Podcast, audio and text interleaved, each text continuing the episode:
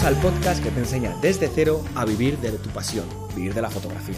Hoy estamos Johnny Gómez y Teseo Ruiz aquí para contaros un tema también bastante candente. Sí. Parece que siempre digo lo mismo, pero es que claro, este, todos los temas son súper No, interesantes. y es que nos buscamos temas muy interesantes. y en este caso, y en este caso, el saber hacer un presupuesto o decir cuánto cobras. Porque Sí. pff, anda que no han corrido ríos de tinta diciendo yo cobro más, cobro menos, cuánto cobro. Y ya no solo eso, sino que seguramente uno de los temas más difíciles a los que nos enfrentamos de, de primeras. Claro, falta información, hay mucha inseguridad, cobro mucho, cobro poco, comparas con el otro, no sabes muy bien. Entonces, hay bastantes vacíos que vamos a intentar completar hoy y os vamos a dar ciertas pautas y recomendaciones.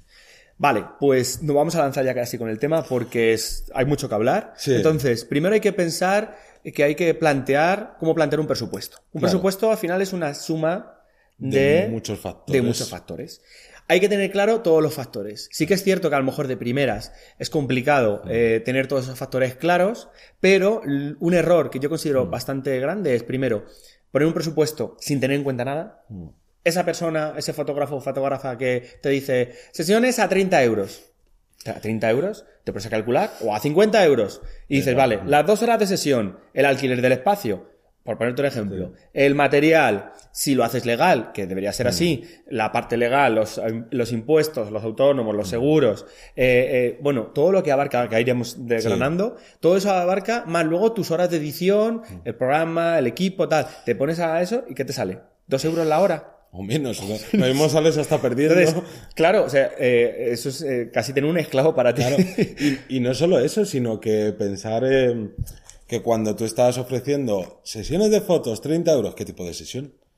Claro, ni lo planteas, entonces Claro. mm, cuando el cliente vea y que tenga esa idea de, no, mi sesión de fotos es en un estudio con el ciclorama infinito, Ah. con siete flashes, con la iluminación, y vea que son en el parque de al lado de casa, eh, por poneros un ejemplo, es- estamos siendo un poco extremistas, ¿vale? Sí. Pero eh, falta un montón de información ahí que a lo mejor si no la añades luego el, el cliente se queja, oye, esto debería ser así, o sea, entonces vamos a primero establecer el presupuesto con todo lo que cubre, con Claro. todo lo que tiene, y a partir de ahí vamos a ver qué presupuesto tenemos. Repito, ni eso, ni tampoco lanzarnos a decir, eh, vale, me ha llamado una empresa y como es una empresa grande, pues le voy a decir 3.000 euros. Claro. Pero ¿por qué 3.000 euros? Si a lo mejor eh, echas luego más horas o menos horas o no sé, yo en mi caso me gusta calcularlo por horas a partir Sí. de una serie de líneas que ahora iremos explicando para valorar y a partir de ella, pues más o menos, habrá gente que no incluya ciertas pautas por lo que sea, pues porque a lo mejor no tiene problema, no tiene que alquilar el material, no tiene un espacio, no tiene tal, o estáis empezando y no sois todavía ni, ni autónomos o no estáis posicionados legalmente, que luego a lo mejor lo, lo metéis en, eh, como comunidad de autónomos, o bueno, ya hablaremos un día de todo ese tema Sí. legal, porque no lo mismo en España que, que de forma internacional, que muchos de vosotros nos escucháis desde fuera de España, pero en principio vamos a tener esas pautas para sumar y saber exactamente cuánto deberíamos cobrar como mínimo. Claro. Que luego también quiero hacer un, un apunte al final, pero vamos Sí. a ir con primero lo más, Vale. lo más gordo de, Nos ponemos del con ello. tema. Primero, Hmm. fundamental, plantear el tiempo que vas a dedicar a la sesión. Para esto es importante porque creo que muchas veces dices, uff, yo qué sé, ¿y cuánto hago esto? Pues ya que estás haciendo fotografía por el mero gusto de hacerlas o por crearte portfolio, mídete los tiempos. Claro, esa experiencia que decimos, yo no entro de primera si hago un trabajo el primer día Claro. de forma remunerada. Por eso tienes que hacer 10, 15, 20, 100 sesiones, las que te hagan falta para tú tener toda la información. A ver, siempre te puede- puedes improvisar alguna cosilla, Sí. pero para tener información y a partir de ahí va- valorar. Si yo, por ejemplo, Hmm. empiezo a trabajar retrato y digo, vale, pues venga, pues voy a cobrar 30 euros, 50, lo que sea. Yo no sé cuánto tiempo me va a llevar el planteamiento, porque el planteamiento, luego también está el tiempo de, de fotografiando, el tiempo editando, entonces el planteamiento sería ese tiempo que yo necesito para organizarme la sesión. Por ejemplo, imagínate que me llega un modelo y me dice, pues quiero unas fotografías de la playa. Digo, vale. ¿Qué voy a coger yo? Voy a buscar la playa, voy a buscar eh, cuál es el mejor momento. Si atardece eh, por esa playa o Sí, amanece. referencias, tal. Todo ese tiempo hay que cobrarlo. Claro. Porque ese tiempo es tiempo que estás invirtiendo en esa sesión. Entonces, que, que ya has empezado a trabajar. Claro, claro. Entonces, parece que no, pero tú tienes que establecer un precio mínimo por eso. Aunque sean 5 euros, 10 euros, 1 euro. Es un extra que vamos a añadir a esa hora. A, esa, a ese precio general por la hora que tenemos. Entonces, oye, pues mm, yo por cada rato que esté mirando, por cada hora, voy a cobrar simbólicamente Claro. uno, dos, tres euros, lo, lo que yo considere. Si soy un especialista y resulta que tengo unas localizaciones súper chulas, Que no conoce nadie más. o un planteamiento, yo me lo giro, pues a lo mejor me toca cobrar más o menos. Ahí lo tenéis que valorar vosotros. Entonces, primero, tiempo de planteamiento. Tiempo de fotografía, o sea, el tiempo que estés con la cámara disparando. Porque a lo mejor puede ser que tengáis una sesión con una persona que no es un modelo profesional, que es una familia. A mí me pasa, como digo, con la gente más mayor, que se quedan como piedras bloqueados y a lo mejor para hacer la sesión donde ellos se vean bien, se vean eh, llamativos, cercanos, naturales, pues a lo mejor me tiro, me tiro tres horas y no la hora que yo tenía establecida. A ver, también somos humanos y podemos abrir un poco más la mano, ¿no? Pero al final son horas extra que no te está pagando nadie si no las tienes temporalizadas dentro de tu, de tu bloque. Claro, porque el gran error que hay siempre aquí yo creo que es pensar cuánto le cobra a esta persona por esta sesión de fotos o por el tipo de fotografía que tú hagas. Y solo pensamos en este, en el tiempo que tenemos la, La, cámara. cogida y es un error porque hay un montón de, de factores que suman. Claro, y ya no solo eso, sino que tú llegas y dices, Buah, pues yo sé que me manejo, que ah, con dos horas de sesión ya lo Sí. tengo perfecto, pero lo que tú has dicho, ¿y si la sesión es a niños? Porque a lo mejor los niños hay que estar eh, más tiempo o tienes que cancelar la sesión después de una hora intentándolo porque ese día el niño no está por la labor, tienes que volver a quedar. Todo ese tiempo de ir allí, de estar fotografiando, se lo vas a cobrar, no se lo vas a cobrar, todas esas cosas hay que tenerlas en cuenta. Claro. En mi caso, por ejemplo, por poneros un ejemplo más, más práctico, yo cuando hago un book, una sesión, yo trabajo por medias jornadas. Quiere decirse bloques de cuatro horas. Que luego la sesión dos son dos horas, vale. Esas dos horas extra se las puedo meter a edición o se lo pongo a la planificación si la he quitado de antes o voy jugando un poco yo para intentar que en esas cuatro horas que la persona me ha pagado, yo le dé el servicio de las cuatro horas, ¿vale? Para jugar con eso. Claro. Claro, si tienes más tiempo de edición, pues mucho mejor para ciertas cosas o bueno. Luego tendríamos el tiempo repito, de edición, la parte en casa eh, trabajando la fotografía, editándola.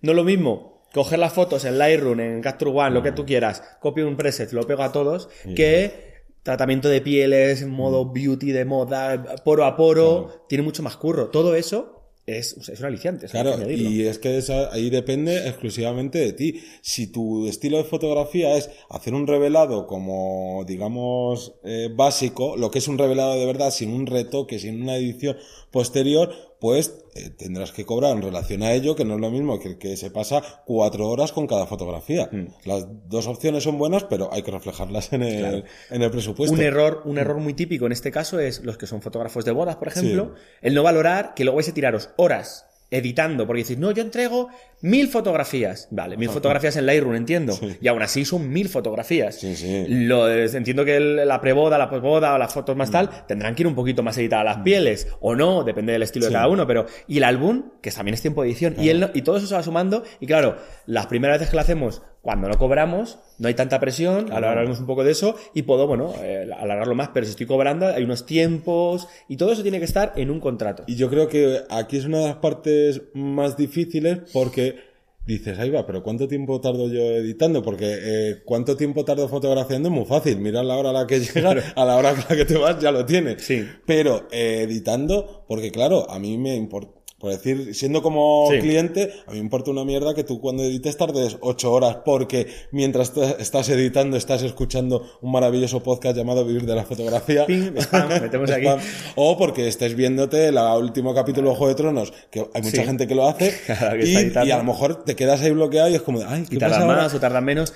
Ahí depende, por ejemplo, en mi Hay que caso. medirse bien. Claro, hay que medirse. Yo, por ejemplo, a la hora de editar, yo tengo mis tiempos. Yo tengo, eh, por ejemplo, volvemos al retrato. Sí. Cinco minutos en edición, que son fotografías pinceladas, o sea, Sí. la base. Luego tengo mi edición de 15, 20 minutos, que son fotografías que tienen un retoque un poquito más mm, ajustando pieles, Mm. tal, y luego tengo mi edición que va por encima de 45 minutos, que eso se cobra de otra forma, que ahí ya lo separo por frecuencias, trabajo Mm. las pieles de una forma, por otra. Entonces, claro, hay que valorar, y entonces si te pides un book de 15 fotografías, 15 fotografías puede ser un suplicio, si yo me tiro hora, una hora con las fotografías, los que estéis empezando en fotografía, os not- notaréis que a lo mejor de foto de la cámara muy bien, pero luego con la edición, ostras, y nos cuesta adelantar. Entonces, ¿qué son? 15 horas, luego después, Claro. eso hay que cobrarlo, y diréis, "Joder, bueno, o mejoráis vuestro timing, o mejoráis vuestra edición, que es un factor dentro de la experiencia, por lo cual no deberíais cobrar hasta que no estéis con eso un poquito tal, o lo incluís en el precio de otra forma, algo tiene que haber ahí porque... O no ofrezcáis ese tipo de,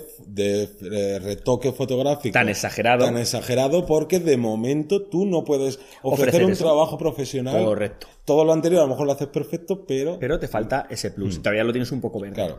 Vale, cuarto factor a tener en cuenta, la dificultad. Hay fotografías, hay sesiones, hay tal, que por la dificultad se cobra más.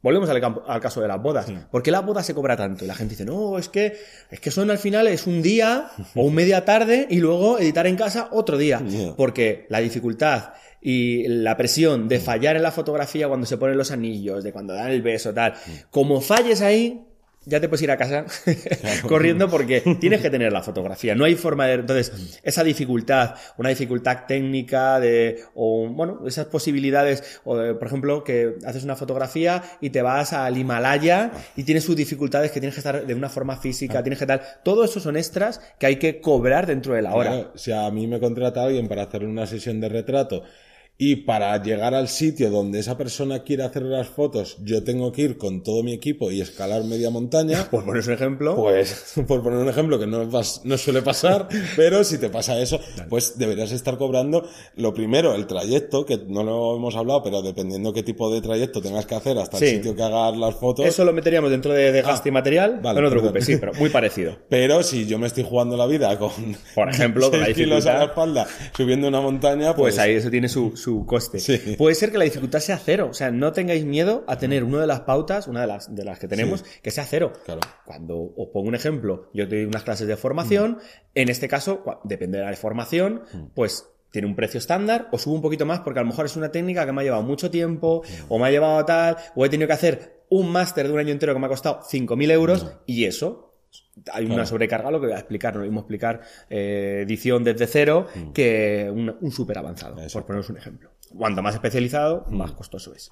Vale, vamos al quinto, que sería tu base en formación. En este caso es el dinero que tú te has gastado en la formación. Si no tiene una, si tiene una formación online, eh, tirando de YouTube o de libro, me he comprado el libro de tal y he aprendido con ello, bueno, pues esa parte estaría más, más vacía. Pero muchos de vosotros Recordar que hablamos que, que hacía, hacía falta estudiar para, para poder trabajar de esto. Algunos habéis estado, en el caso de Madrid, por ejemplo, en EFTI, en eh, un montón de escuelas de fotografía muy potentes que valen un poquito más de lo normal de una escuela normal, o hemos hecho un curso, un un one-to-one con alguien, tal. Todo eso son gastos que hay que poner en la formación por hora de ese año. Yo hago año a año mi hora, cada, establezco cada año. Entonces, hay que tenerlo también en cuenta. Si te gastas 5.000 euros en un curso de fotografía y luego después no lo incluyes en el- tus costes, estás perdiendo esos 5.000 euros al año. Eso está claro. Vale, vamos al siguiente que sería tu estilo personal.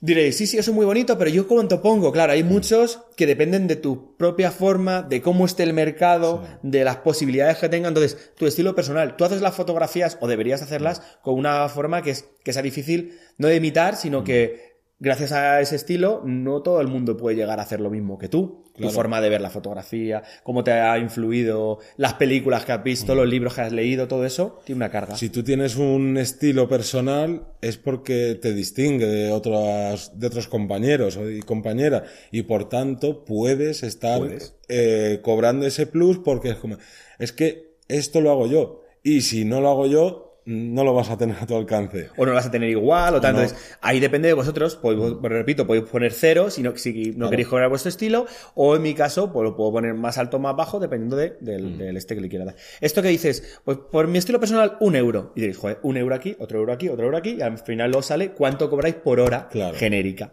¿Vale? Aproximadamente. Vale, luego nos vamos con el precio del mercado actual. Claro. Aquí puede ser a sumar o a restar. Sí. ¿Por qué? Pues porque hay que tener en cuenta cómo está el mercado alrededor. Ponemos el ejemplo del pueblito. Hmm. Yo estoy en un pueblito pequeñito donde el nivel adquisitivo a lo mejor es menor, o en un pueblito pequeñito que sí que tiene un nivel adquisitivo mayor, ahí depende de la zona. Eh, cuando estuve hace un año o dos años, Hmm. un año y medio, en Suiza, por ejemplo, era alucinante. Eh, todo se cobraba bueno, Hmm. por las nubes, pero claro, allí el billete de autobús sencillo son 10 euros, Claro. no como aquí. Entonces, todo eso va proporcional y allí tendrías que poner eh, el precio del mercado actual mucho más por encima porque es lo que se suele cobrar. Pero claro, en un sitio más pequeñito tendremos que restar y a- será restar en nuestra cuenta, en nuestra Claro. cuenta, pero es que si no, no estamos en el precio de mercado. Y ya no solo por el nivel adquisitivo, como a lo mejor en este ejemplo de, de dos países distintos, sino que ah, tú pues ya has llegado y has dicho, pues mira, es que me he comprado la 1 de X más 2 que cuesta 6.000 euros, todos mis objetivos que compro cuestan de 1.500 euros para arriba y todos los años me formo en cuatro cursos en X tal y al final me sale que yo una sesión la tengo que cobrar a 500 euros. Porque además le he subido, es más, le subo 100 euros más porque tengo un estilo que yo creo que es la rehostia. Pues ¿qué pasa? Tú no puedes llegar y decir yo por una sesión de una hora con este estilo que puede ser bueno, puede ser no bueno, decir yo es que tengo, yo cobro 800 euros. Pues Puedes llegar a hacerlo cuando el posicionamiento y demás todo se reafirme y Mm. Puedas llegar, pero de primeras no puedes. No puedes, pues, o sea, todo el mundo querríamos ganar muchísimo más dinero, pero hay que ser realistas. Entonces, esto sería Exacto. el golpe de realismo dependiendo del estudio de mercado, que repito, hablaremos más adelante Mm. de él, que hay en tu zona y que es el que realmente ajusta un poquito Claro. o, o suma, dependiendo de, de cada uno, ¿vale?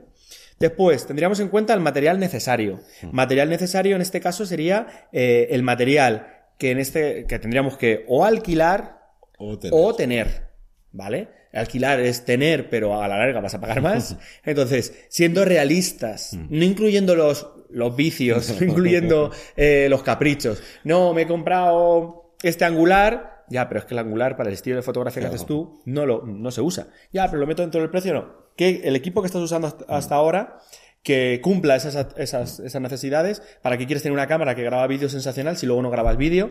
Todo eso es un plus de dinero que se lo estás cobrando a la, a la persona y que no, en principio no deberías comprar- cobrárselo. Imaginaros eh, que os contratan para hacer una preboda.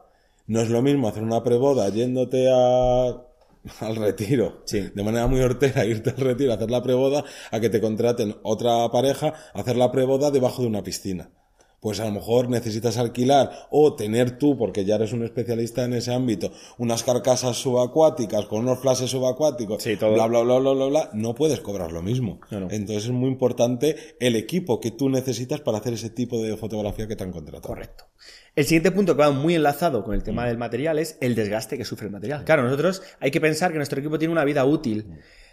Esto viene dado a muchas veces que nos compramos la última cámara y siempre estamos cambiando objetivo y más, más, más, más. El fotógrafo profesional que se dedica, que saca un beneficio económico de ello, realmente intenta ajustar no tener gastos. Claro. Y uno de los gastos es no reemplazar el equipo cada 3x2. Yo reemplazo el equipo, a menos que me lo roben, pero yo reemplazo el equipo cada X tiempo y voy ampliando y, y creo que tiene un desgaste. Al final la cámara tiene una, una serie de, de disparos que puedes tener tu cámara 400.000 disparos y que no se jorobe. Pero todo lo que voy disparando, todo lo que voy añadiendo son desgastes. Entonces tú ahí puedes cobrar 0.25, 0.50, algo que sí, que signifique que cuando tú has terminado y has todo el año, has ganado 200 euros, que con esos 200 euros, pasados otro año o dos años, puedes renovar el equipo, puedes llevarlo al servicio técnico para que den un limpiazo o no, o gastarlo en reparaciones. Es un plus. Claro, y aquí también hay que ser realistas, como cuando hablamos del precio del mercado actual, porque si tú vamos a decir que eres una persona consumista y que cada año o cada año y medio te cambias de cámara porque es que dices, ay, es que esta nueva que ha salido tiene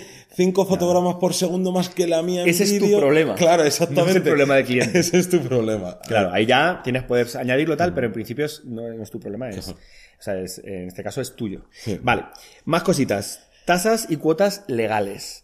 Otro punto clave y, do- y muy doloroso, muy doloroso. Todo el mundo entiendo que hay que pagar impuestos para gestionar eh, todo el tema de, pues todo, todo lo que mantenemos a, nivel- a nivel público.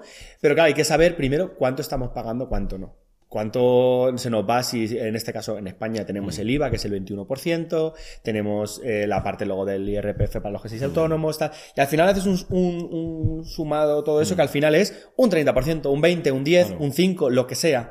Pero eso hay que añadirlo al extra. Este apartado, yo generalmente, si son impuestos o tasas eh, porcentuales, lo añado como de forma separada. O sea, yo tengo todo por hora y le añado, si me dicen, pero eso es un 21%, como pasa en el IVA aquí en España. Pues vale, si yo estoy cobrando 25 euros la hora, eh, al 25, por- al 25 euros le pongo el 21%, porque eso no lo voy a cobrar, eso va para el Estado. Exacto. En ocasiones, las tasas serán unas tasas en concreto, por ejemplo, de eh, un espacio donde a lo mejor requiere pagar eso para poder hacer las fotos dentro, en un, pues imaginaros, en un eh, parque natural que tiene unas tasas de 100 euros para poder entrar. O cosas así, dependiendo de si es uno u otro, lo voy a poner fuera o lo voy a poner dentro. Luego este también pasa que, claro, cuando haces tu primer trabajo, pues por norma general nadie va corriendo a darse de alta en autónomos y los primeros trabajos, pues los haces como los haces.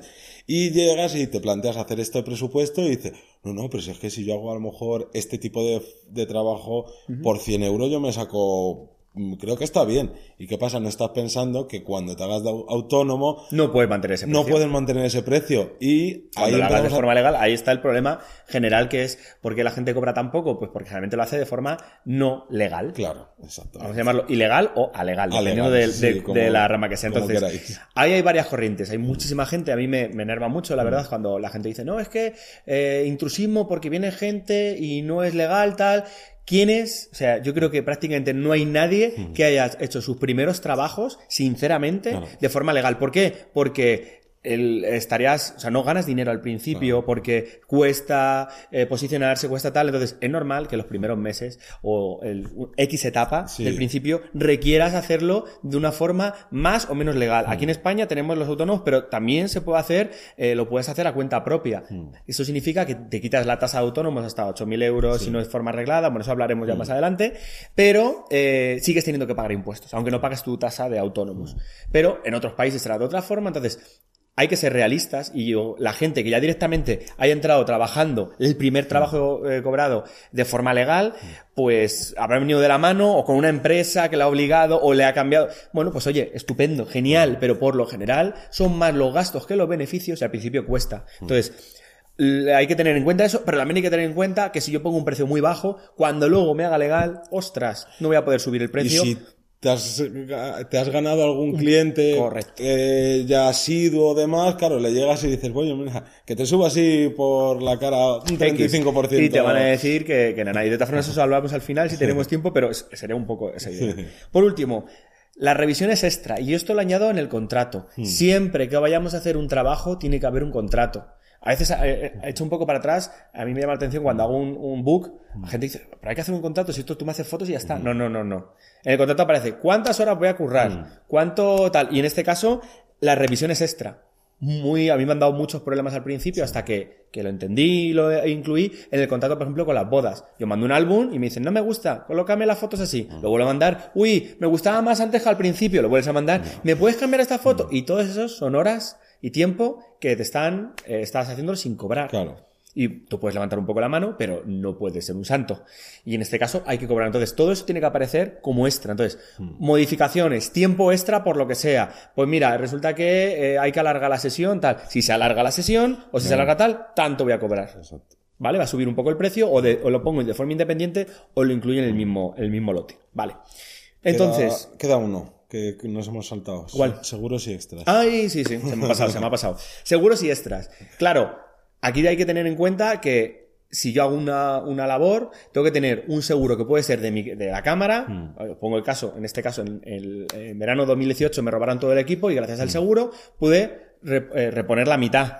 Si yo no tengo ese equipo, pues me había tocado reponer 6.000 eurazos que me robaron eh, de ello. Ya os contaré la experiencia, ya hablaremos un día de, de seguros y demás en el podcast. Pero en principio, como digo, esos seguros hay que añadirlo al gasto. Eh, los seguros de responsabilidad civil, muchos sitios te lo piden, porque quieren que si por si acaso pasa algo, ellos se lavan las manos. Formadores, ojo, todos los que sois formadores tenéis, un, tenéis que tener un seguro de responsabilidad civil, porque si estáis dando una clase tal y le pasa algo a alguien, no tiene por qué pasar nada, pero esa persona puede pedir responsabilidades y ahí puede haber problemas. Entonces, todos esos seguros son 100 euros al año, 150 al no sé qué, 100 no- y al final se hace Va un- sumando, va sumando, y va eso hay que añadirlo. Lo divido entre más o menos la cantidad de trabajos que pienso que voy a, que voy a llegar a hacer. Quizás así como apunte súper corto, podéis pensar de, joder, es que le estamos metiendo mucho precio a tal, pero imaginaos que estáis montando una tienda. Si estáis montando una tienda, al final vuestros precios equivalen a cuánto me gasto de luz, cuánto me gasto de agua, cuánto me gasto de tal, Correcto. porque si tu tienda necesita fabricar con lo que fabricas pasteles es con mucho agua, pues vas a tener que aumentar el precio de todo el agua que, que gastas, que no son gastos de vamos a meter aquí para, rellenar, más". para no, no, no, no, no. Y repito, claro, puede parecer que según hagáis este planteamiento, ¿vale? Eh, porque luego recordaros que todas estas pautas para que lo repaséis bien estarán en la web, ¿vale? Vivirdelafotografía.es, meto ahí la cuña también, para que mm, vayáis punto por punto y a lo mejor os ponéis a sumar y decís, joder, que me sale a mí la hora a 30 euros, a 30 dólares, por ejemplo. ¿Eso es mucho, eso es poco, tal? Bueno, eh, puede ser que os estéis infravalorando o que veáis, os comparéis con otros precios que no son, o como digo, dependiendo del ajuste. que- pero lo que está claro es que si hacéis bien, bien esta base, vais a cobrar lo que consideráis que es lo más acertado y es el mínimo que deberíais estar cobrando. O bueno, si el cliente quiere menos horas o quiere ajustarse tal, se puede hacer de una forma o de otra. Puntualizar que en general el miedo a la competencia, el miedo a que no te vayan a contratar tal, hace que trabajemos de forma más barata.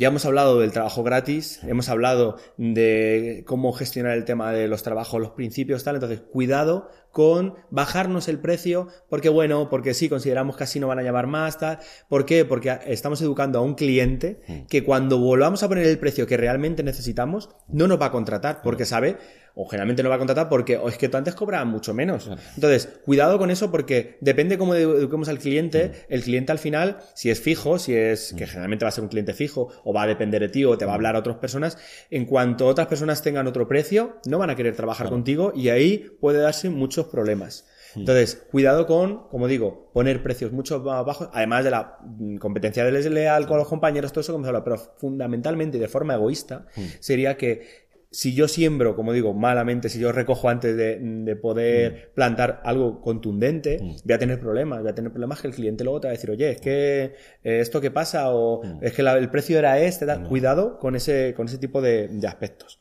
Entonces, también, un poco a, la mano, yo al cobrar poco, no significa que esté exento de menos responsabilidad. Lo hablamos en el podcast de trabajar gratis. Trabajar gratis vale para ganar experiencia hasta cierto punto, pero el trabajar gratis primero no da un trabajo profesional. Tú puedes, estás trabajando gratis, puedes entregar la foto mejor, peor calidad. El la otra persona no se puede quejar, tiene No que haber un ten con ten, claro. no te puede exigir, pero tú aquí, trabajando por 10 euros o por 100 o, me- o por 1000, si tú pones en contrato una serie de cosas, tienes que cumplirlas, ¿vale?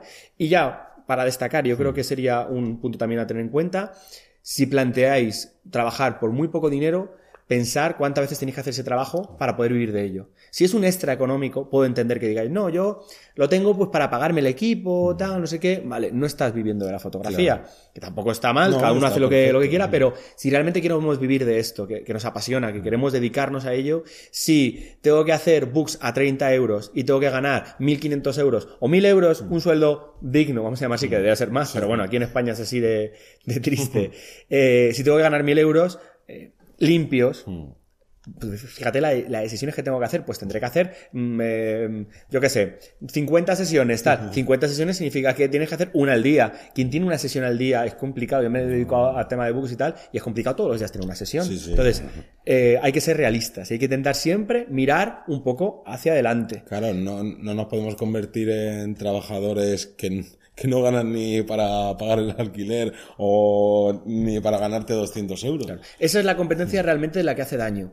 Porque, como digo, un cliente, un, un fotógrafo que se vende barato, eh, está, vamos, eh, está visto que no va a durar. Y esa competencia va a caer y el cliente, ese target, esa persona que busca las sesiones a 20 euros, por ejemplo, no te va a contratar a ti porque tú tienes más claro tu tiempo y tu tal. Entonces, eso creo que no es competencia. Lo que mm, desmonta y lo que joroba es lo que hablábamos. Los precios más bajos, precisamente pensando que no, yo cojo esto porque no voy a necesitar más. No, no. Pasado mañana vas a necesitar más vas a tener que trabajar mucho, mucho. Vale, como resumen, Sí. Vamos a hacer el resumen que sería, primero, tenemos que establecer un precio base por hora al trabajar. Pueden ser 15 euros, 20 euros, 30 euros, 50 euros. Dependerá del trabajo a seguir. Entonces, yo voy a adaptar el presupuesto a lo que busque el cliente. No voy a poner un presupuesto para el cliente. Viene, repito, una empresa gorda, le voy a cobrar más porque sé que tiene más dinero. Sí, no, porque luego te van a terminar pillando, o sea, y luego mm, eh, van a pasar esa tarifa al otro lado. Tú dices, ¿qué quieres hacer? Esto. O puedes preparar unos lotes. Esto vale tanto, esto vale lo otro, esto tal. Si lo tienes que adaptar al- adaptar al cliente, lo adaptas y le dices, mira, va a costar esto. Y si quiere el cliente, joder, es que es muy caro, es que es muy barato, a mí me suele pasar con él, pues te puede decir, no, es que es muy caro. Ya depende de ti decirle, pues no, pues vale, o le mandas la hoja y dices, mira, yo cobro esto por esto. Y se quedan ya callados y dicen, ostras, es que es cierto. Claro.